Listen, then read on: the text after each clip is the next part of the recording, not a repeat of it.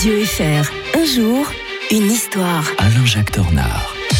Bonjour Alain-Jacques Tornard. Bonjour Mike. C'est une histoire qu'on aurait pu trouver euh, simplement d'une- dans une de ces gazettes à sensation. Bah non, c'est devenu bien plus que cela. Un 22 mars euh, 1963, l'affaire Profumo qui a véritablement bouleversé le Royaume-Uni. hein. Ça a commencé sur le creux de l'oreiller, c'est devenu un scandale national. Oui, alors ça pourrait faire euh, sourire si ça n'avait pas joué un si euh, important rôle dans, dans l'histoire de- du Royaume-Uni. Euh, c'est un peu comme une comédie de boulevard, mais on n'est pas en France. hein. Euh, en France, euh, ce genre de choses, finalement, ça, ça passe. Mais euh, dans en, la- Suisse encore plus. hein. Voilà, mais dans la prude euh, Grande-Bretagne, ça, ça passait moins bien.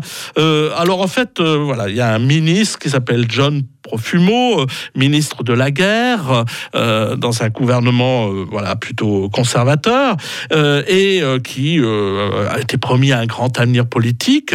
Et puis voilà, cette figure majeure des conservateurs, eh bien, bien finalement, se réunit des fois avec, font la fête, quoi, vous voyez. Mhm. dans- et puis dans une résidence de Cliveden, dans le Buckinghamshire, eh bien, il rencontre Christine Keller, 19 ans, qui fait partie des convives, bon, euh, qui a une réputation déjà d'une certaine légèreté, Mhm. mais forcément, euh, la, la chair est faible, Mike. C'est- C'est comme ça que ça se passe. Alors, si c'était que ça, c'est pas un problème. Mais le problème, c'est que cette euh, chère Christine Keller était sous, surveillance du- des services secrets. Pourquoi? Mhm. Parce qu'elle fréquentait un certain Eugénie Ivanov, attaché naval à l'ambassade soviétique de Londres. Ah. Et oui, euh, espion du KGB naturellement. Et donc là, euh, forcément que là, euh, on se dit mais est-ce qu'il n'y a pas eu des confidences sur l'oreiller? Lui, il est Mm. ministre de la guerre. Alors lui, la main sur le cœur, il jure à sa femme que c'est pas le cas. Puis après, il est quand même pris de beaucoup de remords. Puis il avoue tout à sa femme. Et puis bien entendu que cela fait un, un scandale inouï. ça fait sauter le gouvernement. Il doit partir, il doit démissionner. Euh, à la, Chambre des communes, on ne parle que ça, de cette inconvenance qui se transforme en affaire euh, d'État.